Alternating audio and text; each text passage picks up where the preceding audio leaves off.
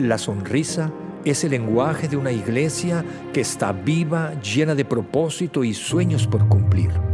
La sonrisa es el fruto visible de abrazar la visión. Sonreír es decidir amar a Dios y amar la vida, disfrutar a Dios y disfrutar la vida. Honramos la vida que tenemos honrando al que nos dio la vida.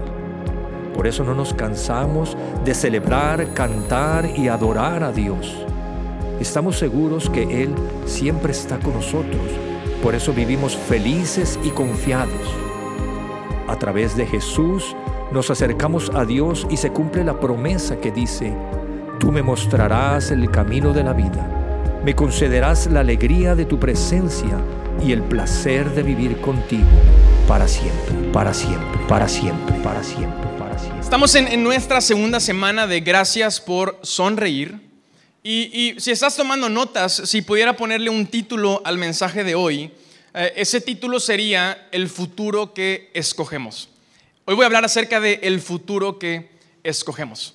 Ahora, en la vida tú y yo experimentamos un balance entre las cosas que escogemos y lo que no escogemos.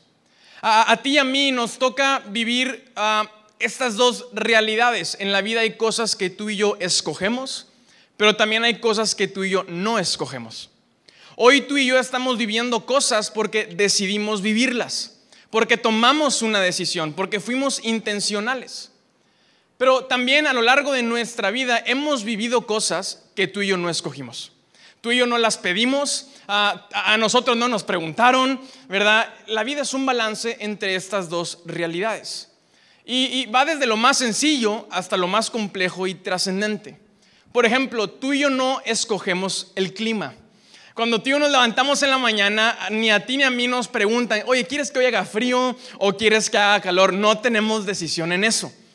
Ah, tú y yo no escogemos el tráfico de las mañanas. Y aunque en una ciudad como Monterrey cinco minutos hacen un mundo de diferencia, tú y yo no escogemos si alguien decide chocar el lunes a las 7 de la mañana cuando vamos tarde al trabajo o a la escuela. ¿Alguien sabe de lo que estoy hablando? Hay cosas que tú y yo no escogemos. Ah, por ejemplo, Tú y yo no escogimos la familia en donde Dios nos puso. Tú y yo no escogimos nuestra ah, fecha de nacimiento.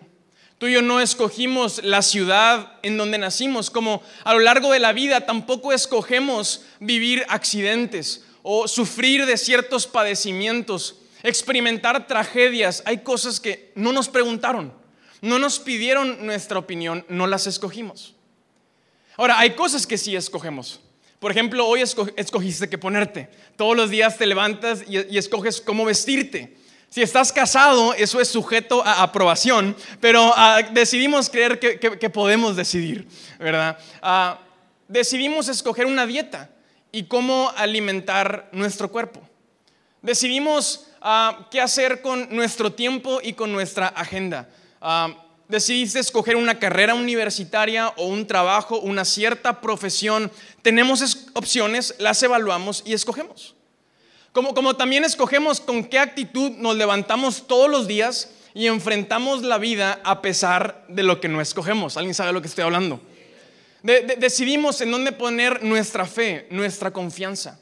Escogemos nuestras convicciones y nuestros ideales como tú hoy en esta tarde escogiste venir a esta reunión. La vida es este balance entre lo que escogemos y no escogemos.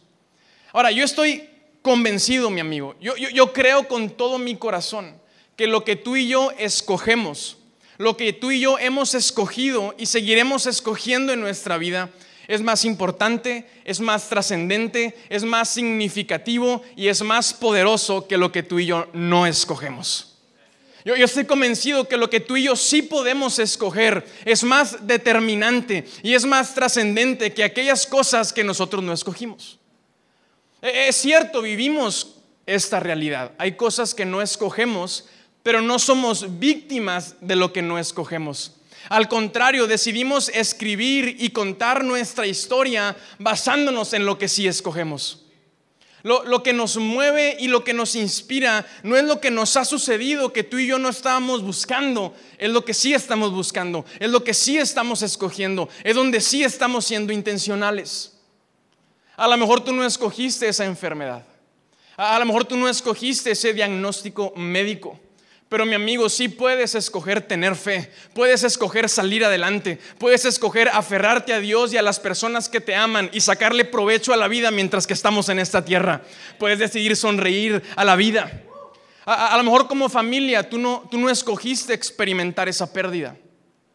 A, lo mejor tú no escogiste que papá o mamá se fueran, tú no, tú no escogiste ah, que sucediera lo que pasó, pero como, como familia sí podemos decidir hacer equipo con los que sí están en casa. Sí podemos decidir honrar a aquellos que hoy no están y están con Cristo en su presencia. Podemos decidir unirnos y hacerle batalla y hacerle frente a lo que viene y ser felices y volver a soñar juntos como familia. No somos víctimas de lo que no escogemos. Escribimos nuestra historia y la contamos de acuerdo a lo que vamos escogiendo.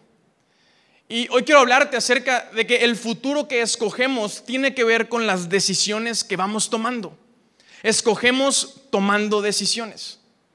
Tú y yo construimos nuestro futuro como iglesia, construimos el futuro de, esta iglesia paso a paso, decisión sobre decisión. El futuro lo construimos con decisiones. Ahora, si, podemos ser honestos hoy, la realidad es que tomar decisiones no es fácil. La, realidad es que tomar decisiones en la vida no es algo sencillo y, no sé si te ha pasado, pero hay momentos en donde uno tiene que tomar una decisión. Y sabes que tienes que tomarla. Las personas que te rodean sabes que tienes que tomar una decisión, pero preferimos ponerla en pausa. Y mejor que pase el tiempo. Y que pasen los días, y que pasen las semanas, y se pasan los meses, y se nos va la vida. Hay que tomar decisiones, pero pero preferimos mejor ponerlo en pausa. ¿Alguien sabe lo que estoy hablando?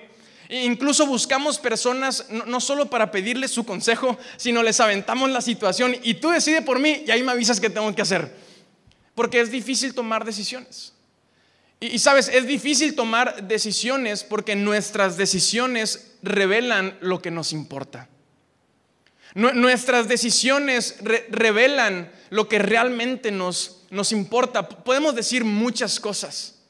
Ah, ah, podemos buscar quedar bien con, con todo mundo, pero es cuando tomamos decisiones que el mundo, Dios, las personas que nos rodean pueden darse cuenta de cuáles son las cosas que a ti y a mí realmente, ya en serio, nos importan. Y a veces eso es lo que nos frena. No, no queremos tomar una postura. No, no, ni blanco ni negro, mejor me quedo en el gris. No le digo que sí a uno, pero tampoco le digo que sí al otro. No le digo que no a uno, pero tampoco al otro. Y, nos quedamos en un punto medio en donde creemos estar quedando bien con todos. Y, estamos en ese punto medio, no tomo ninguna postura. El, el problema es que es imposible avanzar en la vida si no tomas decisiones, porque construimos el futuro decisión sobre decisión. Ahora, a veces hasta pensamos que estoy en ese lugar neutro y pensamos que la vida nos está esperando y que el tiempo se congeló. Mi amigo, eh, la vida no te espera ni a ti ni a mí. Ahora, que tú y yo no tomemos decisiones y estemos en un lugar neutro, no es que no haya decisiones que se estén tomando, es que alguien más las está tomando por nosotros. Y cuando no tomamos ni una sola postura y estamos en medio quedando bien con todos, nuestra historia está siendo contada por lo que tú y yo no escogemos. E, es necesario tomar decisiones es necesario en algún punto de la vida tendrás que tomar una postura. Y nuestras decisiones no solo revelan lo que nos importa, va más allá, nuestras decisiones honran lo que nos importa. ¿Puedes decir conmigo honra? Vamos todos, honra. Nuestras decisiones honran lo que nos importa. y lo que esto significa es que mis decisiones van a respetar, van a cuidar, van a defender y van a proteger lo que a mí me importa. Cuando, cuando tomo una postura y tomo una decisión, lo que estoy haciendo es comprometiéndome a respetar, a cuidar, a defender y a proteger eso que me importa. Y yo quiero preguntarte eh, esta tarde, las decisiones que tú y yo hoy estamos tomando, ¿a quién están protegiendo y a quién están defendiendo? Con, las decisiones que estamos tomando en lo individual como personas, como familias, eh, en, tu matrimonio, como iglesia, las decisiones que tomamos, ¿a quién? ¿A quién? ¿A quiénes? están protegiendo, a quiénes estamos defendiendo, a quiénes estamos respetando, a quiénes estamos honrando. Me llama la atención la historia que nos narra Juan en el capítulo 5. Y, me llama mucho la atención esta historia porque hay, demasiadas cosas sucediendo a, simple vista, pero también hay un montón sucediendo entre líneas. Y, y Juan nos está contando e, esta historia de un hombre que está en este estanque llamado Bethesda. Y este hombre tiene 38 años enfermo. Y Jesús decide cruzar por este estanque y de alguna forma se entera Jesús de la historia de este hombre, de los detalles. Y, Jesús se le acerca y Jesús le hace una pregunta. Y Jesús le dice, mi amigo, ¿te gustaría recuperar la salud? ¿Te gustaría tomar la decisión? ¿Te gustaría decidir recuperar la salud? Y, yo no sé si, si Jesús como que no se explicó bien o este hombre no la cachó, pero e, e, este cuate empieza a responderle a Jesús algo que Jesús no le había preguntado. Y e, este hombre empieza a, decirle, es que bueno, no puedo, es que nadie está conmigo, es que mi familia me abandonó en el estanque, es que ah, cuando el agua se agita yo no tengo a nadie, nadie, nadie me lleva, nadie ve por mí, yo no le importo a nadie. Y yo nunca soy el primero. Y, yo, me imagino a, Jesús pensando, es que yo no te, no estoy preguntando eso. Jesús le está preguntando, ¿qué es lo que tú quieres hacer? Jesús le está diciendo qué es lo que tú sí quieres escoger y la respuesta de este hombre es decirle a Jesús todo lo que él no ha escogido. Y, me llama la atención que este hombre está respondiendo es que yo no escogí estar enfermo, es que yo no escogí estar solo en el estanque. Es que yo no escogí que mi familia me abandonara. Es que yo, yo, no escogí que, es que nadie me ama. Es que yo, yo, no escogí siempre ser el último. Y Jesús le está diciendo, no, no, no se trata de lo que no, de lo que no escogiste. ¿Qué quieres hacer? ¿Qué si quieres escoger? Ahora como que Jesús no tiene mucho tiempo para explicarle todo esto. Entonces Jesús hace, cosas que Jesús hace. Y Jesús es, ¿sabes qué? Levántate, toma tus cosas y vete. Levántate, toma tu camilla, vámonos. Y, si esta historia no fuera ya suficientemente interesante ahí, la historia continúa y, empieza el capítulo número 2. Porque no solamente Jesús acaba de sanar a este hombre, sino que los religiosos de ese tiempo se están dando cuenta que Jesús hizo un milagro, que este hombre se levantó, está cargando una camilla en el santo día de reposo. Y entonces Jesús y este hombre ya están envueltos en un drama en donde estos, líderes religiosos no están viendo a Jesús haciendo un milagro, no están viendo a un hombre que tiene 38 años enfermo, postrado, levantarse. No, ellos están viendo una, una tradición, una regla que, que, bajo su óptica no se está cumpliendo. Y, quiero que te des cuenta la postura de estos hombres. No están celebrando, no lo están animando. Mi amigo, ayúdalo, tiene 38 años en ese estanque. No, no, lo que ellos están viendo es, hay, una, hay una regla que se está rompiendo.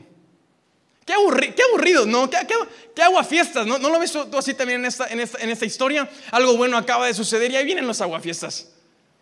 Y, llegan y le preguntan, o más bien lo acusan, ¿tú no puedes hacer esto en el día de reposo? Y, este hombre, lo vemos, empieza a ampararse. Bueno, es que el, que me sanó me dijo que cargara mi, mi camilla. ¿Y quién es el que te sanó? Y, Jesús ya había, se había perdido entre la multitud.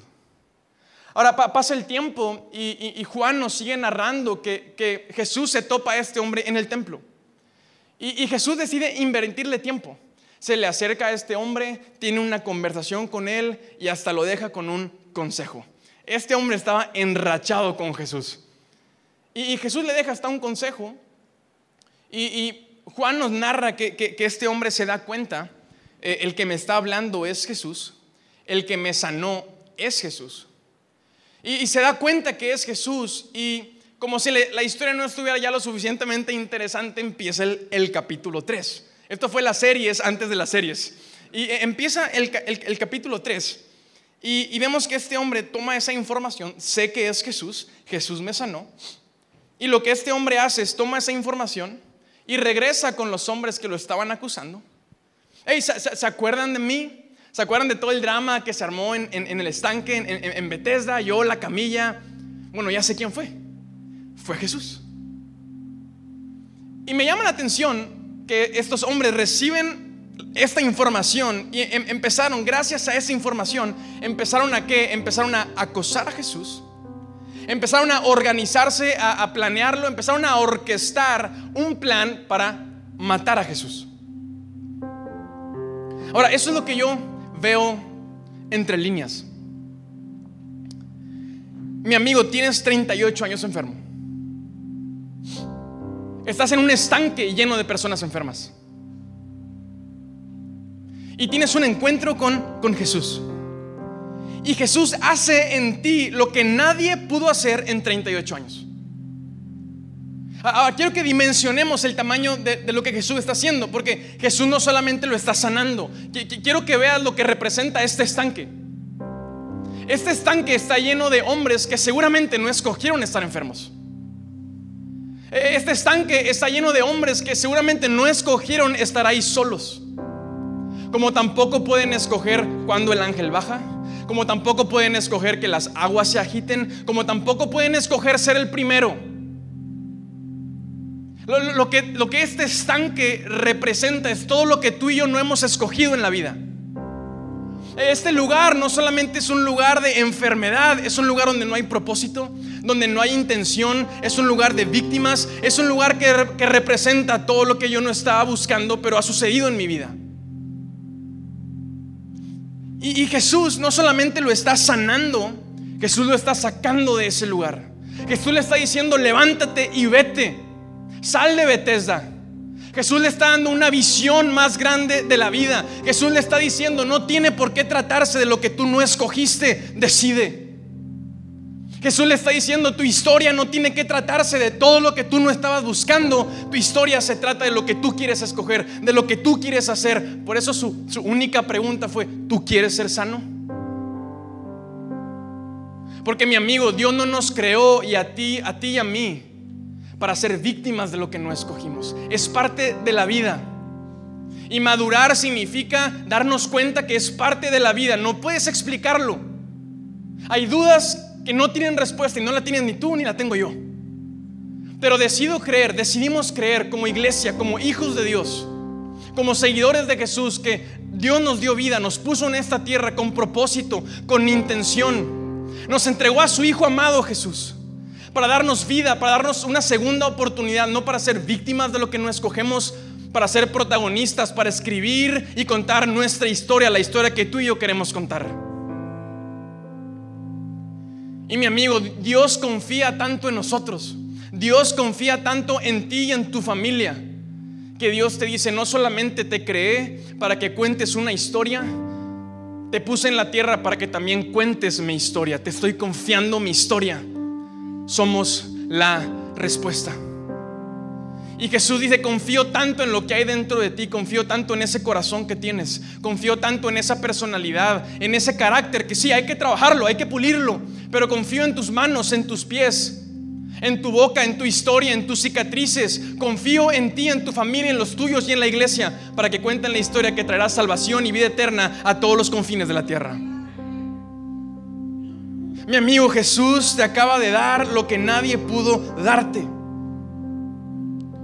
No solamente te dio esa sanidad, te dio una visión más grande de la vida. Te, dio un hambre por soñar más grande. Te dio un hambre por salir de Bethesda. Ya no se trata de lo que tú no escogiste, se puede tratar de lo que tú sí quieres hacer. Pero sabes lo que estoy viendo es, ¿cuál fue tu respuesta? ¿Cuál fue su respuesta? Poco tiempo después se, entera que es Jesús quien lo sana. Y sí, ciertamente está, hay, un drama a su alrededor, ahora hay un conflicto. Justificado o no justificado, pero hay un problema. Todo eso sucedió en el día de reposo. Y mi amigo, ¿qué decidiste hacer? Decidiste ir con aquellos que estaban buscando un culpable y les entregaste a Jesús decidiste ir con aquellos que estaban buscando a un culpable y delataste a Jesús. no tenemos completa claridad de cuáles son los intereses que este hombre está defendiendo, pero sin duda no es a Jesús. No, no, no tenemos una completa claridad de a quién o a quiénes este hombre está defendiendo y quién está detrás de este plan, pero sin lugar a duda no es Cristo Jesús.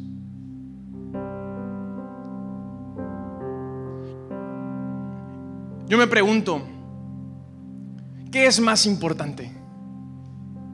¿Qué es más importante, la, la bendición o el que me bendice? ¿Qué es más importante, iglesia? La, sanidad o el que me sana. Vamos, ¿qué es más importante? ¿Mi libertad o aquel que me hizo libre? Mi, salvación o aquel que murió en una cruz derramando su vida para que yo fuera salvo. Vamos, vayamos a ese lugar. Vayamos a Bethesda y preguntémonos qué es más importante. Pongámonos en los pies de este hombre y pensemos qué es más importante. las palabras que me animan o aquel que se toma el tiempo para animarme. ¿Qué, es más importante? El, poder levantarme de, de, Bethesda y poder vivir o aquel que se tomó el tiempo de verme, de, de conocer mi historia, de levantarme y de darme propósito. ¿Qué es más importante? Cuando te aferras a la bendición, cuando te aferras a la bendición, cuando lo que más nos importa es la bendición. Y nos aferramos a ella y la cuidamos y la protegemos y estamos ahí adorándola y le hacemos un altar a la bendición. Cuando, cuando te aferras a la bendición, ¿sabes a quién terminas perdiendo? Al que te bendice. Pero cuando te aferras al que te bendice, cuando te aferras a Jesús, cuando decides honrarlo, cuidarlo, protegerlo y respetarlo. Cuando dices yo quiero amarlo, quiero conocerlo, quiero atesorarlo, quiero abrirle las puertas de mi casa, quiero que pase a cenar conmigo. Cuando le abres las puertas de tu familia y le, le, das un buen lugar en tu casa, cuando lo hospedas, cuando decides verlo con ojos de asombro, cuando te aferras a Cristo Jesús, al que te bendice, nunca, nunca, nunca te faltará su bendición.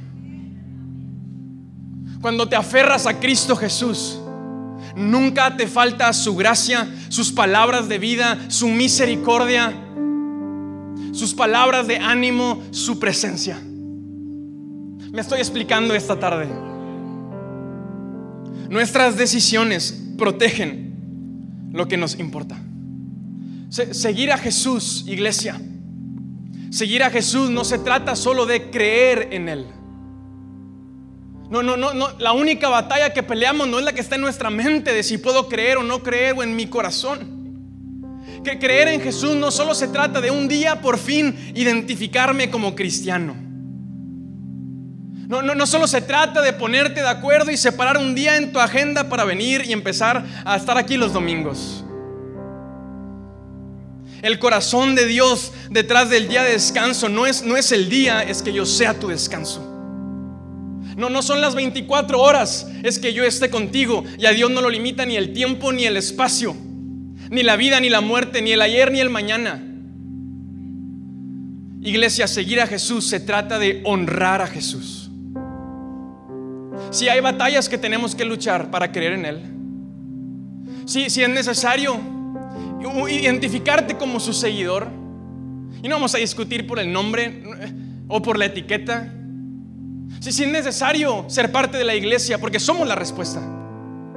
Pero mi amigo, todo eso es resultado de que tú y yo decidamos, primero que nada, honrar a Jesús. Y, la honra tiene, tiene relevancia en un domingo como este, en medio de esta serie que hemos titulado Gracias por sonreír. Porque el secreto para una vida feliz es la honra. El secreto para un matrimonio feliz, el secreto para una familia feliz, el secreto para ser una iglesia viva, una iglesia que abraza la visión, una iglesia que sonríe, es la honra. Y hay, dos palabras que tienen todo que ver con honra. Hay, hay, dos palabras que siempre irán en esa misma oración cuando hablemos de honra y es la palabra amor y la palabra obediencia. es amar y obedecer.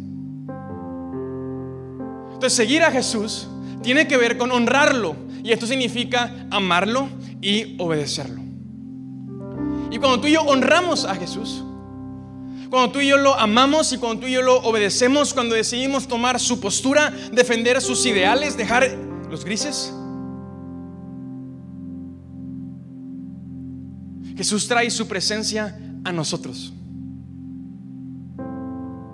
Jesús trae claridad y habla acerca de esto. Y el mismo Juan, el mismo Juan lo narra en su evangelio. En el capítulo 14 Jesús dice estas palabras en el verso 15. Si me aman, obedezcan mis mandamientos. Si me aman, obedezcan mis mandamientos. Jesús dice, ¿quieren honrarme? ¿Quieren amarme? Comienza, el primer paso es tan sencillo, dice Jesús, obedece mis mandamientos. Conoce mis palabras, conoce mis convicciones, conoce lo que yo vine a representar en esta tierra y vive según ese estándar de vida que Jesús nos puso con el ejemplo. Honra tiene todo que ver con amor y amor tiene que ver con obediencia. Jesús se explaya un poco más en el verso 21, en ese mismo capítulo, dice, los que aceptan mis mandamientos y los obedecen, está hablando de quienes lo honran son los que me aman. Y aquí se, empieza a poner bueno. Dice, y porque me aman a mí, número uno, mi Padre los amará a ellos. Y número dos, dice, yo los amaré y me daré a conocer a cada uno de ellos. Y usted dice, ¿quieres honrarme? ¿Quieres honrarme? ¿Quieres amarme? ¿Quieres obedecerme? ¿Quieres tomar una postura? ¿Quieres dejar de estar quedando bien con todos y, por fin decidirte? Dice, si tú me honras, vas a amarme, vas a obedecerme. Pero esto es lo que va a empezar a pasar en tu vida y en tu familia y en tu casa, dice Jesús.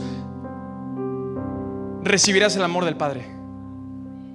Recibirás el amor del Padre. Y Jesús dice, y no, y no, y no se detiene ahí, dice, hay más, hay más. Y yo te amaré y recibirás mi amor y me daré a conocer y me manifestaré a ti. Jesús dice, si tú me honras, yo me manifestaré.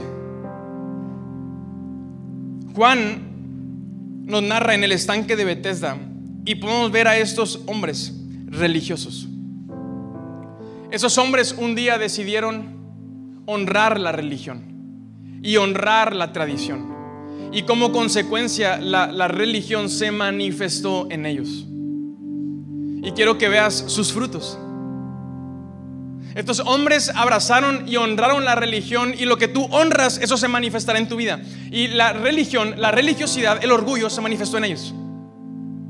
Y en medio de esta historia son estos hombres que no, no, no, no, tienen, no tienen corazón para celebrar. No, tienen corazón para animar. No tienen corazón para darle la mano a este hombre que estaba enfermo. No tienen corazón para asombrarse. No tienen corazón para hacer fiesta. Al contrario, van, van buscando a quién juzgar. Van buscando a quién condenar. Van arruinando la fiesta. Y estoy seguro que traen una cara de amargados esos hombres. Una sonrisa no estaban cargando en su rostro. Lo que tú y yo honramos, eso se manifiesta en nosotros. Jesús dice, honrame y yo me manifestaré en ti. No solamente recibirás mi amor, no solamente recibirás el amor que te completa, el amor que te da una nueva identidad, recibirás mi presencia, porque yo me manifestaré con aquellos que me honran. Y yo, yo quiero decirte esta tarde, a lo mejor lo sabes, a lo mejor no lo sabes, pero hoy tú llegaste a este lugar yo no sé quién te invitó, no sé si tienes tiempo viniendo o es tu primera vez, pero déjame decirte esto. Tú llegaste hoy a este lugar y aquí estás. Y no llegaste buscando una religión. No llegaste para rellenar la tarde de tu domingo. No llegaste para buscarme a mí o buscarnos a nosotros. Llegaste buscando una persona y esa persona se llama Jesús. A lo mejor ya te has dado cuenta, a lo mejor todavía no te das cuenta. Pero en el fondo de tu corazón, en lo más profundo de tu alma y de tu espíritu, tú no necesitas un programa de domingo. Tú no necesitas un, par de horas para calmar tu conciencia. Dentro de ti hay un hambre, un hambre por Cristo Jesús. Te vas a dar cuenta tarde o temprano. Pero yo quiero decirte, eso que estás buscando tiene un nombre y se llama Jesús. Esa hambre y esa sed que tienes. Puedes ir a muchos lugares a buscarla. Puedes ir a muchas, con muchas cosas. Pero lo único que puede llenar esa, esa, hambre y saciar esa sed es Cristo Jesús. Y estás a un paso. Estás a un paso. Él dice, honrame. Decide amarme y decide obedecerme. Toma una postura, deja de estar en medio y yo te daré mi amor y mi presencia. Y como lo vimos en este estanque, cuando Jesús se hace presente, buenas cosas suceden. Un, hombre llamado David escribió un libro llamado Salmos. Y, voy a cerrar leyendo uno de sus salmos porque David entendió, este hombre era visionario y entendió lo que representa que Jesús se manifieste a ti. Ahora, digo que era un visionario porque cuando este hombre escribió este libro, Jesús ni siquiera había llegado a la tierra. Pero algo entendía este hombre. Y es el Salmo 16. El Salmo 16 comienza diciendo, David está haciendo esta manifestación, esta declaración. Y David dice, le dije al Señor, le dije a Dios, tú eres mi dueño. Todo lo bueno que tengo proviene de ti y los justos de la tierra son mis verdaderos héroes. Me encanta cómo David comienza esto, porque David había tomado una decisión y esa decisión fue honrar a Dios. Y David lo que le está diciendo a Dios es, eres tan importante para mí, significas tanto para mí, que reconozco que te pertenezco. David le está diciendo, tú Dios eres mi dueño. ¿Podemos ver la honra reflejada en estas palabras? Que estoy, está diciendo, eres tan importante, eres tan, tan valioso. No estoy e, e, entre el negro o el, o el, blanco, me he decidido y me he decidido a tal grado. Voy completo, voy con todo, dice David.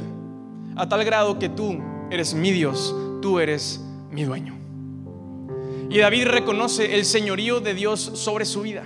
No solamente soy tu seguidor, dice David, no solamente soy un creyente, yo reconozco que tú eres mi Señor. Yo me sujeto ante ti. Tú eres mi dueño y yo te pertenezco. Un corazón que honra es un corazón que es agradecido. Y lo, siguiente que, dice David es, todo lo, todo lo bueno que tengo proviene de ti. La honra trae gratitud a nuestros corazones. Y David no está viendo todo lo que él no ha escogido, él, él está viéndolo lo que ha escogido. Él está viendo las cosas buenas que sí han pasado. Él, no está viendo lo que le falta, está viendo lo que le sobra. Y dice, todo lo bueno que yo tengo, reconozco con un corazón humilde que proviene de ti. Y me encanta cómo cierra David, termina diciendo, y como consecuencia, dice, los justos de la tierra son mis verdaderos héroes. Te ha hablado esta tarde acerca de proteger y defender, ¿cierto? Y, David entendía esto y, David lo que le está diciendo a Dios es, Dios, yo te conozco y yo sé que eres un Dios justo. Yo sé que tú amas la justicia y odias la maldad. Yo sé que tú amas la verdad y odias las mentiras. Yo sé que tú amas los caminos rectos y odias los, los, caminos chuecos.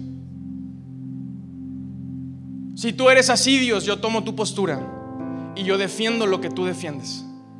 Porque tú eres justo, dice David. Yo he decidido que mis héroes en la tierra, las personas que yo admiro, las personas a quienes yo sigo, a las personas de quienes yo aprendo, como mi Dios es justo, he decidido que sean los justos.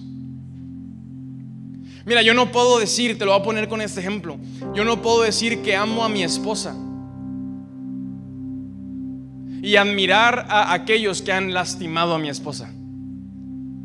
Yo, no puedo decir que amo a mi esposa con todo mi corazón y admirar a aquellos que la han menospreciado, que la han lastimado, que la han herido, que la han ofendido.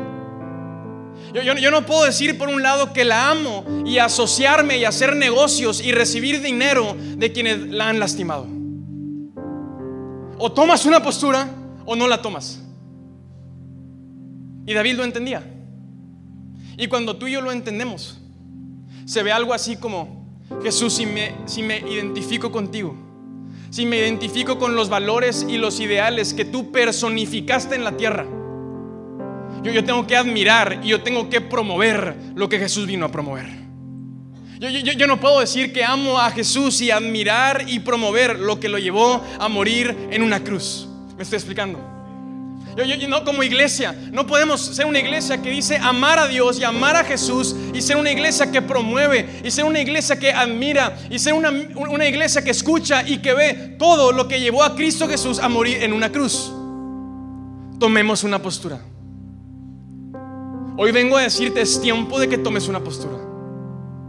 David lo entendía.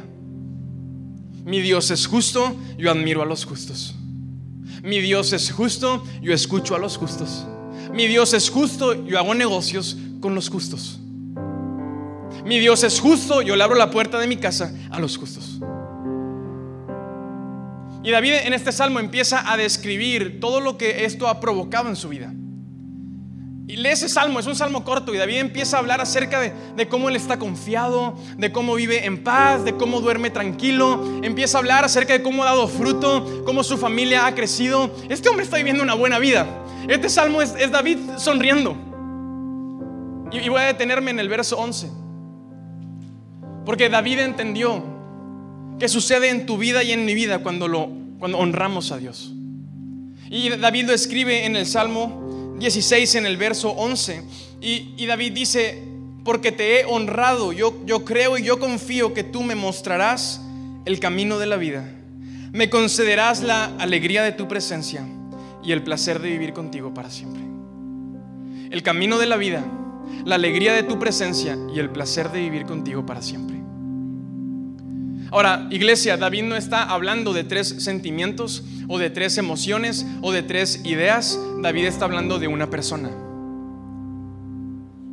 David está hablando de una persona. El camino de la vida, la alegría de su presencia y el placer de vivir con Él para siempre es una persona. Y esa persona es Cristo Jesús. David está hablando acerca de lo que venía en el futuro. Cuando conectamos todas las piezas, podemos darnos cuenta que cuando Jesús nos está diciendo, si tú me amas, si tú me honras, si tú me obedeces, yo me manifestaré en tu vida y me manifestaré como un camino de vida, me, mostraré como alegría y te daré el placer de vivir contigo para siempre. Jesús viene a ser el camino, la verdad y la vida. Jesús viene a, recuperar lo que, lo que estaba perdido que estaba perdida? La alegría del ser humano. Jesús viene y no viene por un día, no viene por 24 horas, no viene para el día de descanso, viene para siempre porque Él es eterno. Y cuando Él dice, te daré el placer de vivir conmigo para siempre, te está diciendo, pondré eternidad en tu corazón. Tu vida en esta tierra es pasajera, un día vas a morir, pero el día que mueras comenzará tu eternidad en la presencia con mi Padre.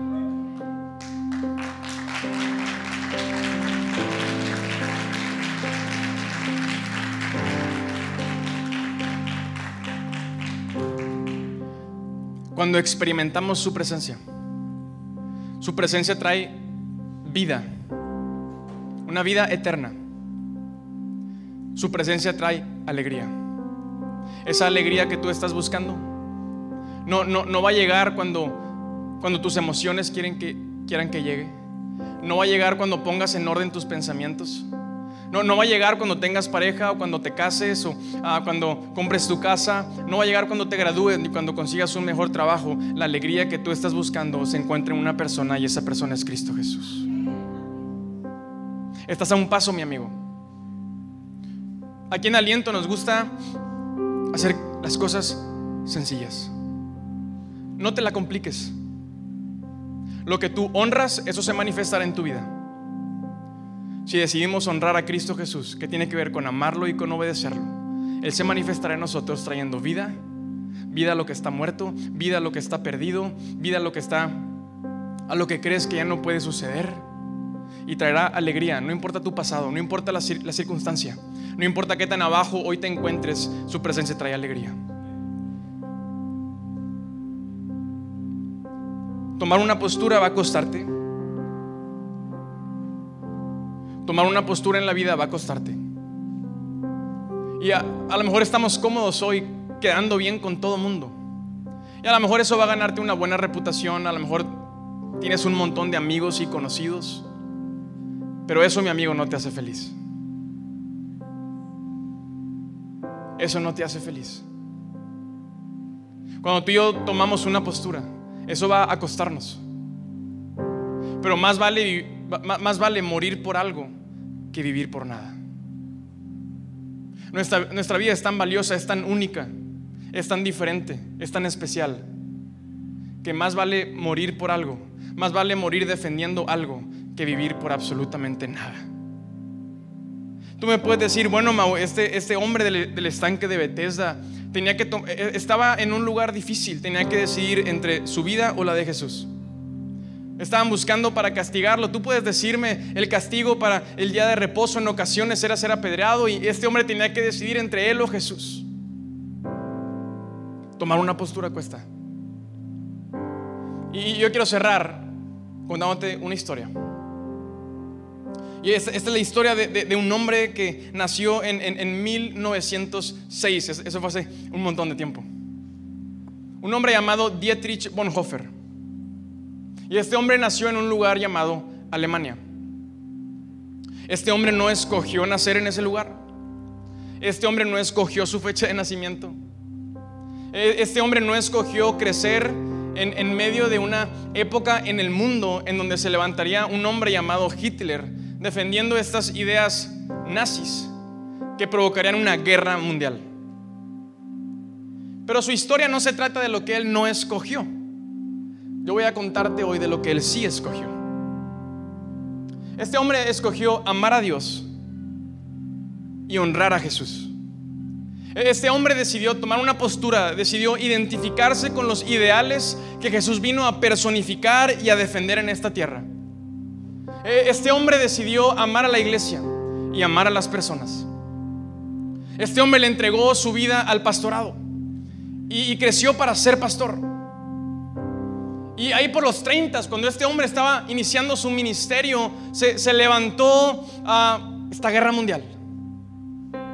Y este hombre tomó una postura.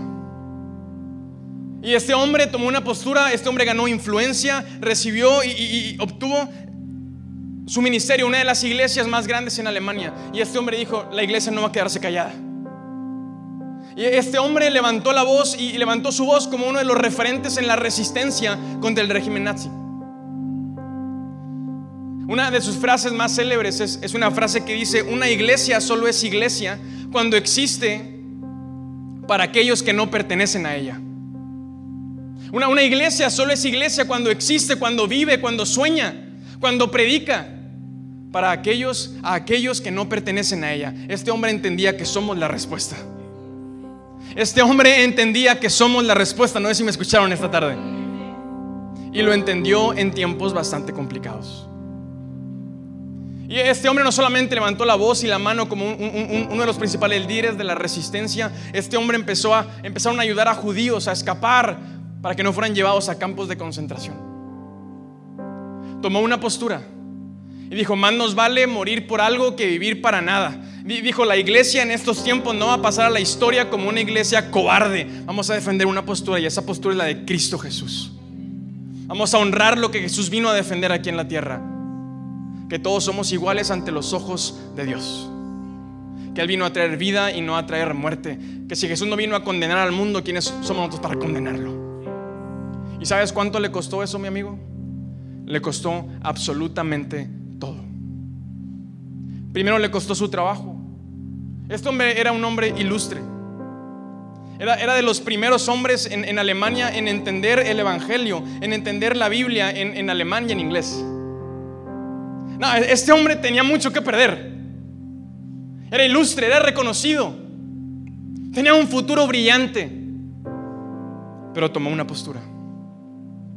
Le costó su trabajo, le prohibieron dar clases en la universidad. Le costó su ministerio, al poco tiempo le prohibieron predicar. Y a sus 39 años fue, fue arrestado y fue llevado a un campo de concentración. Y en 1946 lo subieron a una horca para matarlo, para asesinarlo, para callar su voz. Y a sus 39 años ese hombre perdió la vida. Defendiendo una postura, levantando la voz. Ese hombre dijo, yo no voy a pasar a la historia como un cobarde. Más me vale morir por algo que vivir por absolutamente nada. Ese hombre conoció a Jesús y nunca volvió a ser el mismo. Ese hombre conoció tan de cerca a Jesús que le entregó su vida y decidió honrarlo hasta la muerte. Y ciertamente ese, día, en ese mes de abril de 1946, perdió, perdió la vida. A sus 39 años se la arrebataron, lo ahorcaron.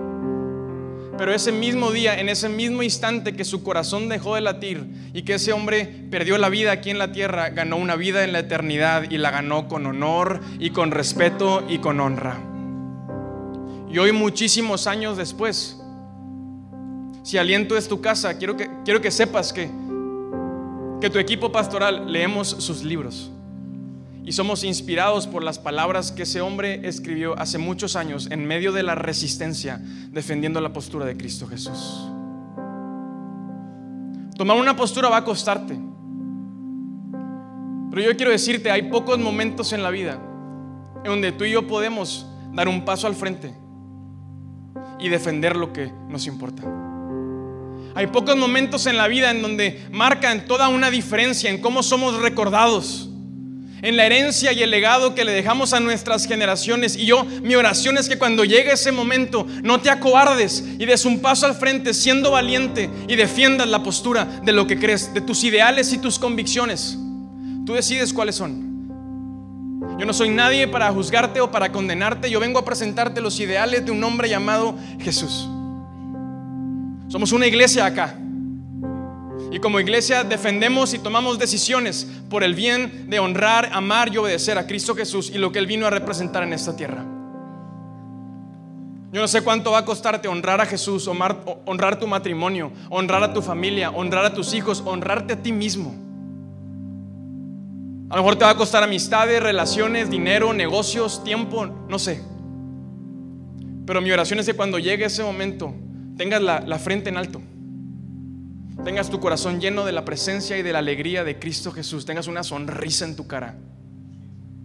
Y defiendas lo que venimos a defender. Que el futuro que escogemos sea un futuro en donde honremos a Jesús. Vemos una iglesia feliz Vemos una iglesia que sonríe, pero, pero, pero no una iglesia falsa, mi amigo. No, no, venimos, no somos tus porristas acá para hacerte sonreír. Una sonrisa de emociones. Venimos a enseñarte lo profundo. Venimos a enseñarte lo que cambia el corazón. Venimos a enseñarte que Cristo Jesús es la respuesta que tu alma está buscando. A lo mejor hoy tomar decisiones va a costarte. A lo mejor hoy es un buen día para que tomes de una vez por todas una postura. Y mi oración es que lo hagas, mi oración es que madures. Mi oración es que no escuches a tus emociones ni a tus pensamientos, sino escuches lo que Cristo te ha hablado en este día. Mi oración es que salgas de este lugar siendo diferente, que veas a tu familia diferente, que salgas a tomar decisiones, cueste lo que cueste.